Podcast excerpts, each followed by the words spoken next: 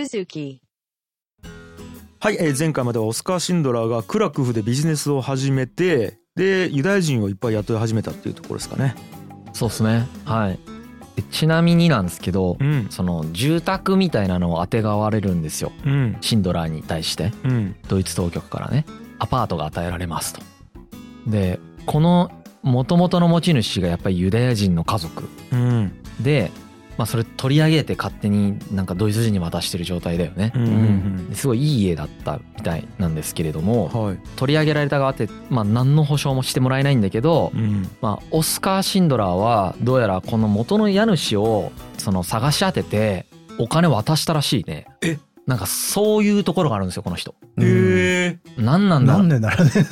まあなんか良くないと思ったんだろうね。じゃあ俺住まわせてもらってるからお金払わなきゃって思ったんでしょうね。うん。払わなくていいですけどねもちろんう。ね。んズルしようと思ったらできるんだけどなんかへズー。ズルとかしないよね。なんかその、うん。へーズルというかなんかせこいことをしないって感じかな。そう。堂々と気前の良いことをするっていうタイプでうん。ここでもそのなんかボーンってかなり5万ズオーティーって書いてそれがいくらなのか全く分かんないんだけどはいはいはい。高いんだろうね多分。う。ん結構なんか前回も思いましたけどなんかちょっとこう田川の建築やってる人みたいな。あそうですか。土建屋のおいちゃんが。ななんかここういうことやるんですよね。ボンって「おい!」みたいな。あそうなんだ。うん、わかんないですけど。じゃあそうかもしれない。んそういうイメージはずっとあるんですよ。そこ悪かったりとか、そこもね。そう陰湿ではないもんね。陰湿じゃないね。なるほどね、スカッとはしてるでしょうはいねはいはい、はい、でまあポーランドでナチスの活動がどんどんどんどんひどくなっていきます。そのもともとそのシンドラーもイザーク・シュテルンもですねうん。こんな暴虐23ヶ月ぐらいで落ち着くんだろうなってやっぱこの人たちも思ってたんだけど、うん。まあそんなことないよね。うん。どんどんどんひどくなっていくと。うん。であのユダヤ人評議会っていうのがナチスの指示で作られるんですよね。これはそのユダヤ人を統治するためのユダヤ人っていうのが選ばれていてはその人たちがそのナチスの指示によってユダヤ人を動かす時に機能するみたいな。いうんうん。ゲットーに連れていく時とかに機能したりするんだけどうんね。うん。まあこういうのが作り上げられます。なるほど。はい、で、まあ、前回も言ったけど一方でこの時期そのシンドラー自体はめちゃくちゃウハウハな楽しい時期なんですよね。はい。まず愛人がいます。何人かいます。うん。ポーランド人の愛人とかドイツ人の愛人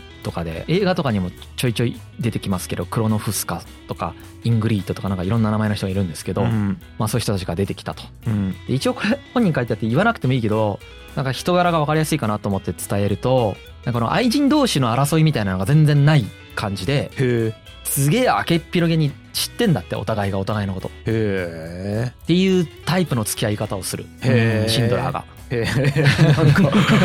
まあまあ納得してるんでしょうね、うん。なんかねなんて言えばいいんですかね。うん。ちょっと何を言ってもリスクのある感じだね。うん。うん。うん。まあそんな人ですと。なるほど、うんはい、でコネと賄賂で、まあ、事業を拡大していってるじゃないですか。うん。で毎日友人集めてパーティーしてんだよね。はい。測量技師とか警官とか治安警察とかね、まあ、いろんなその軍需査察局って言って工場を選ぶところかな、ね。多分、うん。軍需工場を選ぶところとかあとスパイだから自分自身もスパイ機関に属してるからそのうん。スパイ仲間みたいな人を集めてさうん。酒とかを振る舞いながら、まあ、仲良くなりながら賄賂を渡して、まあ、いろんなところにこう要はコネクションを作りながら、まあ、そのシンドラーのこのエマリア工場にいい感じでしてもらえるように今普段からこう恩を売り続けるみたいなことをしてるんですよね。うんでそのうちその軍需査察局にこうやってコネクションができてどんどんどんどんそうやって賄賂を送りまくってるからうんその兵器の製造部門みたいなのが新設された時にうん。その対戦車用の砲弾のですねこの外側のところを作るとからもやり始めるんですよ。へえ外角をね。うん。そうそうそう。それまではなんか放浪って言ってね料理器具みたいなのを作ってるだけだったんだけどはいはい、うん本当に軍事産業にちゃんとがっつり入るみたいなね。食い込んで兵器を作ることに関わるっていうね。なるほど。だから結構硬い受注なんですよ。なるほど、ビジネス的にね。まあウハウハなんです。要は。でこのウハウハな時期のさうん。シンドラーのさうん。様子をねこの妻のエミーリエがねうん言ってるやつがあって、まあそのポーランドにナチスが侵攻してる来るじゃないですか。うん。でそのタイミングでなんか妻のエミーリエはクラフコに来て夫と会ったんだって、うん。でどうやらその時にエミリアは夫のこう変貌ぶりにすごくこうびっくりしたみたいで その裕福なユダヤ人から接収した豪華なアパートに住んで湯水のように金を使っている。っ前と変わらずにもう複数の愛人をはべらせてこういイチャコラやってると。はこれはその本の著者の推測でしかないんですけれどうんもここに妻として居心地の良い場所などないのは相変わらずだったといういでそして1年も経たずにエミリエは故郷に帰ってしまったと。うん。うん、まあまあそうだよ、まあね奥さんからしたらね。うん、なるほど。そうですねまあこういう暮らしをシンドラーがやってる中でううんんユダヤ人への迫害っていうのがあのまた次の展開にまあ突入していくんですけれどもうんゲットーって言ってこれ前もねまあ紹介してんだけど改めてヤンヤンの方からゲットーが何かっていうのをちょっと紹介しようか。まあ簡単に言うとこの第二次世界大戦中に作られたある意味ユダヤ人を隔離するためのエリアなんですよね。で壁で取り込まれてもうそこにもうどんどんどんどんユダヤ人の人たちをこう押し込めるっていうことをやってたんですよね。うん。ゲットーが作られたことについてまあいろいろ理由はあるんですけれどもナチスはユダヤ人という問題を最終的に解決したいと。でそのためにいろいろ検討していると、それまでの期間にユダヤ人たちをこう管理しておくためのエリアとしてうん。ゲットーが建設されたっていううん。書かれ方をしてますよね。はいはい。はい、でこのゲットーも近代になって出てきたものじゃないんですよね。なんか中世から実はあってうんなんか一番最初にこのゲットーを作ったのがベネチアだったそうですね。へえ16世紀にローマ教皇がですね、うんこう勅令を出してもうユダヤ人をここにもう隔離しておこうということをやったんですよね。イタリアそう1555年ですね。うんでこれが実はゲットーの最初ですね。昔からあったんですよね。なるほどううん、うんんというのがまあゲットーですね。まあ、このゲットーっていうのがその収容所の前の段階だよね。うん。この後に収容所に送られるわけですよね。だから普通に暮らしてた人たちが財産権とか人権とかが奪われた上でゲットーに強制移住させられてうん。で押し込められた上でこの後に収容所に送られるっていうそういう変遷があるんですけれども、はいうんまあ、このゲットーに送られてる頃のちょっと一回レオン少年に戻るねはい。でこの、まあ、ゲットの中入ったところから言うね。まああのその間にいろんなこと起こってんだけどちょっとはしょるとね。はい。ゲットの中に入れられます。はい。でこのゲットーっていうのが今までの家のようにその一つ家族に一つの家みたいな感じじゃなくてですね。はこの時そのレオン少年が入れられたゲットーには一部屋で二つの家族が住まないといけなかったんですよね。いうん。でにそのルフティシュ夫妻っていう老齢のもうご夫妻がいたらしいです。うん。もう当然ユダヤ人の方ですようね。ん。でこの時点で兄弟が5人いるからまあ本当は一家7人なんだけど長男がですねうん。故郷の村の様子を見に行ってたそうで、ほうほう。まあ、これ6人いたんですよね家族。でこの6人とこのルフティシュ夫妻。うんのだから8人ぐらい一部屋に住んでるみたいな。ねタコ部屋やね。はい、うん。でこれをその毛布で2つにまあちょっとプライベート空間一応欲しいからさ家族同士で。うん毛布で隔てて暮らすみたいなうん。暮らしがまあここで始まるわけですよね。はいはでゲットーに移り住んでから数日後にナチスが門を閉じてまあ閉じ込めちゃうみたいなね。いうん。ゲットーの入り口の門を閉じてね。なるほど。うん。うんでこのレオン君の本に書いた内容を今から言ってるんですけうど、んはいゲットの状況としての描写としてはね最大でも5,000人が暮らすのがやっとの狭い地区に1万5,000人ほどを詰め込んだ。うわで衛生状態は極めて劣悪であったってう。いう、ん。室内トイレがあるって言って喜んでたあったじゃん。はいはないんだって。いまあもちろんね。で屋外トイレがあるんだけどそこに長い列ができてうん。冬になると用が済んだ頃には足が凍りつくように冷えていたし、まあ、人の多さと栄養出張から精神病になる人もいれば病気になる人もたくさんいたんだと。うん。でご飯がまあ配給制に完全に切り替わってるもうその所有権みたいなのほぼないからさ。はいはい。ほぼないっていうかもうないからさ。うん。もうほとんどの時間はこの食べ物を見つけるために費やしてたって書いてありましたね。これレオン君のことね。かでもう毎日すごい空腹なんだって。はパンの切れ端か何かがこう落ちてるものはないかっていうのを歩道とか路地とかくまなく歩いて探し回ってる。い見つけるってもうそういうことか。もう探してたってことね。探してた。はあ。うん。なるほど。でもう母親がすごい工夫してスープ作ってくれるんだって。あ一緒に暮らしてる他のさっき言ったルフィティッシュ夫妻の奥さんと一緒に作ったりしてたらしいんですけど、うん。まあもうほとんど食材がないからうん。ほとんど水なんだってもへえスープといってもね。で父親はですね前も言ったみたいなのシンドラーに雇われてるじゃないですか。ーうん。でシンドラーの工場って別にゲットの中にあるわけじゃないんでうん。こうやって働いてる証明書を持ってる人は外に出て働くっていうことができるんですようね。ですね。なんで父親はそのゲットの外の数ブロック離れたところのシンドラーの工場に働きに行ってうん。でそこでねなんか配給もらえるんだってじゃがいも1個はい。となんか一かけらのパンみたいな。おーうん。それをそこで食べずに持って帰る。えー。で家族みんなで食べると。でその持って帰った父親が食べ物を取り出すみたいなのがめっちゃ楽しみというかずーっとそれを見つめてたっていうのを今でも覚えてるって書いてある。はあ。何が出てくるんだろうみたいな感じなのか。ない日とかもあるんだろうねだから。うん。闇市場で食べ物が出回ることもあるんだけれども、まあ、その交換するためには品物が必要で、まあ、そういう品物とかもどんどんどんどんなくなっていくからなかなかこう食べられないと。でナチスが配給してくれるパンっていうのはものすごいわずかなものでやっぱりずっと飢えてる状態であったと。うん、だから現金とか宝石を持ってる家とかだったらなんかそれを外の世界の人たちと交換して闇ルートでしょ、うん。なんかできるっていうこともあっただろうけどっていうことを言ってましたね。これは辛い食べ物の夢も頻繁に見てた。あったね。ーあとはなんかあの自分の上に住んでる女性は比較的なんか結構物持っててえー。ユダヤ人ですよ。もともとお金持ちだったから多分持ってたんでしょうね。交換できるものを。一回気前よくなんかのおだちんではパンにバター塗ってくれたんだって。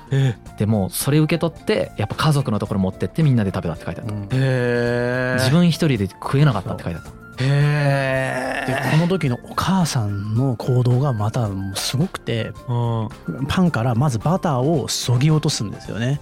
うん。でそしてもらったパンを薄く切り分けて一枚一枚にバターを塗り直すんですよ。それでみんなで分けて大事大事に食べてた。っていう状態せげつないな想像しただけで。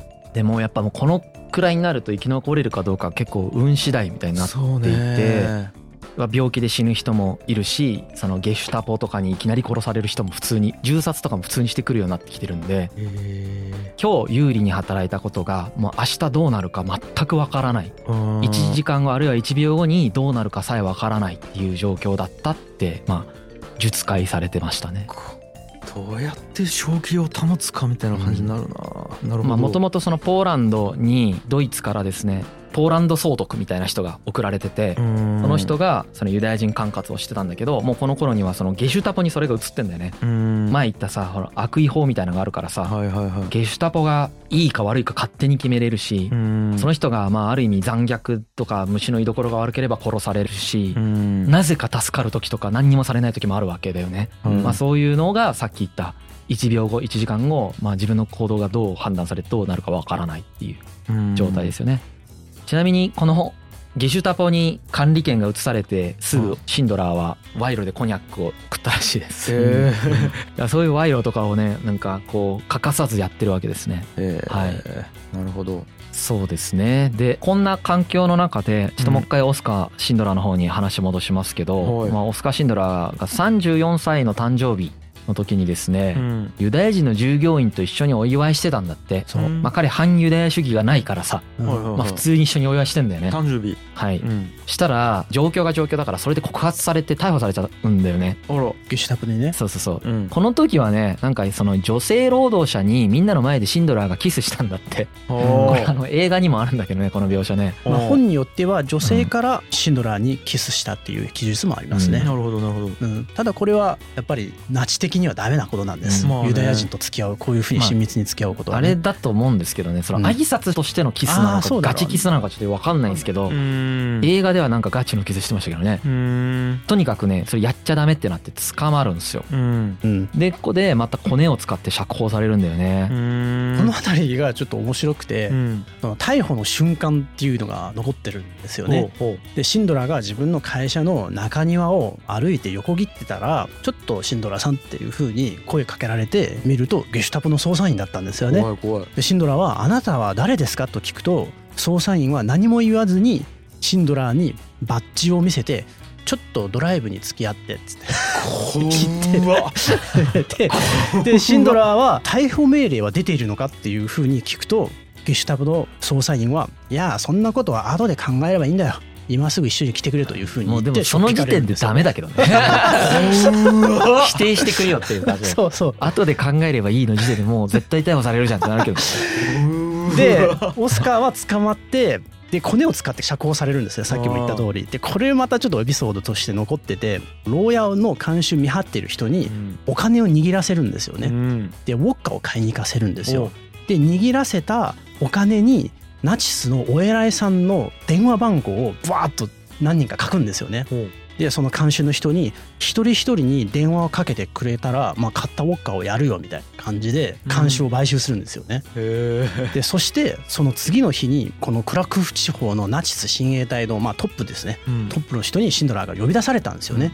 でそのトップの人がシンドラーに何を言ったかというといや夜中に17人も人から俺のところに電話かかってきてお前を自由にさせてくれと頼んできたと。えー、あなたはなんかとても重要な人物なの？みたいな。こんなにもお友達がいるなんて何か役に立つことをしてるのか？みたいな感じでシンドラーに聞くんですよね。でシンドラーは答えてちょっとまあそれは誰にもそれは答えられませんみたいな。って言ってでその親衛隊のトップの人が「あじゃあもうもう行っていいよ帰って帰って」って言ったらシンドラーはここで面白いことを言うんですよね。いや私をここに連れてきたのはおたくらだから同じように私を連れて帰ってくださいねみたいな。うわうわかますね。かます。そう。でその親衛隊のトップの人はシンドラを刑務所に連れてきたゲシュタポ捜査員と同じ人に BMW にシンドラを乗せて工場まで送り返すんです何個の話？ちょっとかぶいてますね。ちょっとかぶいてますね。漫画みたいなこれ。ここ、うん、で本の中ではこれも本の著者の推測なんですが、まあこのゲシュタポの逮捕自治体民主のゲシュタポに逮捕されたのは実はこれだけじゃなくて何回か逮捕されるんですよね、うん、そのシンドラーが。これによって何かシンドラーの中のゲシュタポひいてはナチスに対する意識を変えたのかもしれないと。そもそも嫌ですよね。なんかいきなりなんかしょっぴかれて。でなんかゲシュタプにしょっぴかれて自分がプレッシャーをかけられた経験がさ嫌悪感を抱くきっかけにもなったのかもしれないねみたいな、うん、そういうことが書かれてましたね。なるほどね。そうですね。まあでユダヤ人側はどんどんひどくなってさっきのねゲットの描写でもそうでしたけど、うん、ひどくなっていってるんですよね。でそのまあこういう経験したからとかどうかわかんないですけどそのシンドラーがですねオフィスと工場に宿泊所を作って、うん、そのユダヤ人の従業員が避難できるようにしたりしたんですよね。これやっぱりそのゲットに戻るみたいなのもいろんなリスクがあるし、うん、なるべくそういうリスク減らしていきたいみたいなのがここら辺からどんどんどんどん出てくるんですよ。うん、で実際に強制労働の収容所みたいなのがもうあるんだけど同時並行でね、うんうん、そこにね重要な役割になってくれているバンキールっていうそのユダヤ人の人がいるんですけど、うん、その人がこう連れて行かれちゃうんだよね。これを直前で阻止するとかもやってんだよね。これ映画だとバンキールじゃなくてイザークさんが連れて行かれるっていう描写に変わっちゃってんだけど実際はバンキールだったらしくて、うん、このバンキールさんっていうのはイザークさんと同じくすごいこうなんかオスカー・シンダラーの役に立ってくれた人らしくて、うんうん、まあ、それもあってなんか連れて行かないでっていうことでまあ普通に頼んでちょっと連れ戻すみたいなことをやってた。いうようなことがここら辺で起こってますね。あとこれチップスなんですけど、うん、こういうちょっと助けてるみたいな現象をこのシオニストの組織が察知するんだよね。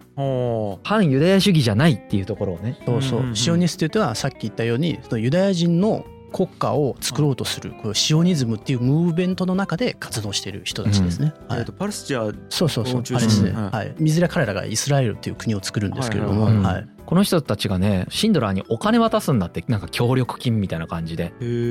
でこのお金はそのシンドラーがまあ普通にその横領しちゃっても多分誰も何にも分かんなかったんだけど、うん、このお金はなんかすごいゲットの中の人に渡したりしてそのユダヤ人のために全部使うっていうのをちゃんとやったらしいんですよシンドラここういうとこがすごいちゃんとしてますね。さっきのあの家の人にちゃんと払うとかもそうだけど。まあそうですね、まあ、日本語でいうところの仁義系が多分ちゃんとしてるんでしょうね、うん、っていうようなのがあります。で、うん。ちょっとまた次回にしますけど次回ちょっとここまたステージが変わってきてですね、うんうん、今度はゲットが解体されて収容所に送られるっていう現象がまあ起こり始めると、はい、まあ、ここで結構そのシンドラ今までなんだかんだ儲けるためにやってたんだけど、うん、だいぶ変わってくるんだよね。うんそれをちょっと次回伝えていこうかなと思いますね。はい、なるほどね。やっぱ関係が深いですよね。なんかユダヤ人とシンドラーとの。まあそうですね。ね反ユダヤ主義じゃないっていうのが多分っていうのね。ね。